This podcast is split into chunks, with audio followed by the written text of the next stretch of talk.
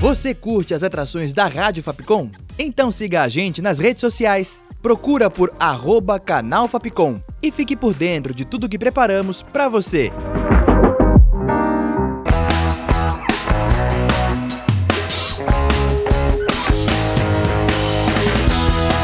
Rádio Fapcom. O som da comunicação.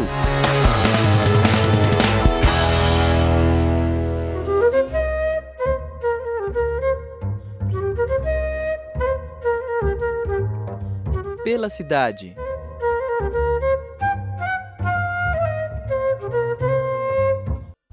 Olá, ouvinte! Eu sou a Júlia Lira e começa agora mais um episódio do Pela Cidade. Conhecido por sua arte de fazer cerâmica, hoje vamos explorar o Sacomã.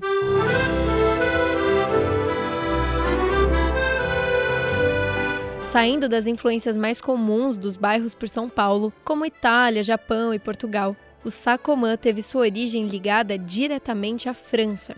Os irmãos franceses Antoine, Henri e Ernest Sacomã chegaram ao país em 1886. No Brasil, viram a oportunidade de se tornarem pioneiros na produção e distribuição de produtos à base de argila. A fábrica Sacomã foi ganhando cada vez mais destaque e se tornou referência no setor de cerâmica da cidade. A indústria foi fundada em 1893, porém a sede não era no bairro do nosso episódio. Ficou meio confuso, mas você já vai entender. A primeira matriz foi na região da Água Branca. Com o alto crescimento da demanda, se mudaram para Osasco e só mais tarde, para se aproximar da região dos Moinhos, que era onde encontravam a argila mais adequada, passaram para a região do atual Sacomã. A qualidade era tanta que os tijolos e telhas da empresa foram escolhidos pelo poder público para compor a Estação da Luz em 1901. E aí começa a história do bairro.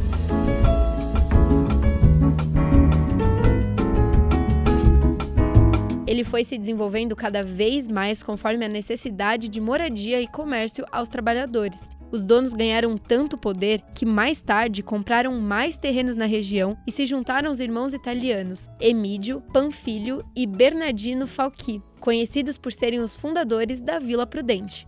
E já anota que no próximo episódio a gente vai conhecer mais esse bairro. O destino do estabelecimento cerâmico Sacomã acabou virando uma grande lagoa, onde se encontrava o poço. Parte da fábrica deu lugar à construção da Anchieta e outra parte é hoje a conhecida favela de Heliópolis. Com uma área de quase um milhão de metros quadrados, Heliópolis é conhecida por ser a maior favela de São Paulo. Pouco mais de 100 mil pessoas vivem nela. A partir de 2006, Heliópolis adquiriu o status de bairro e seu nome foi oficializado pela prefeitura como Cidade Nova Heliópolis. Outro ponto que marcou o Sacomã foi quando o bonde elétrico chegou, mais especificamente a conhecida linha fábrica. Isso em 1909, intensificando o transporte dos operários pela área. Por isso, o bairro, que já não era mais tão forte com a presença das indústrias, foi servindo mais como moradia aos trabalhadores de outras empresas próximas.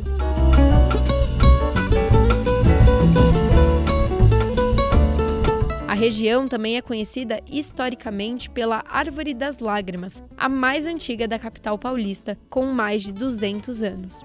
E lágrimas, porque logo abaixo dessa árvore, as mães se despediam de seus filhos antes de irem para a Guerra do Paraguai.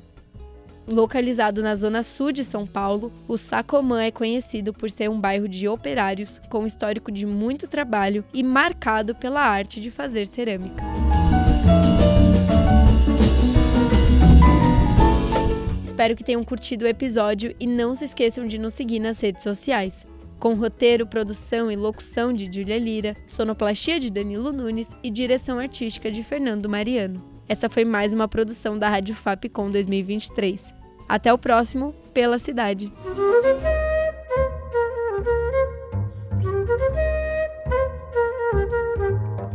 Pela cidade.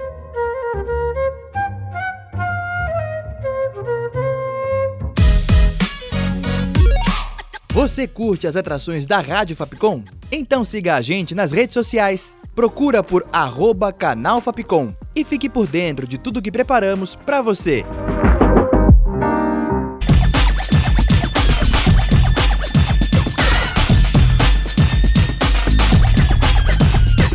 Fapcom. O som da comunicação.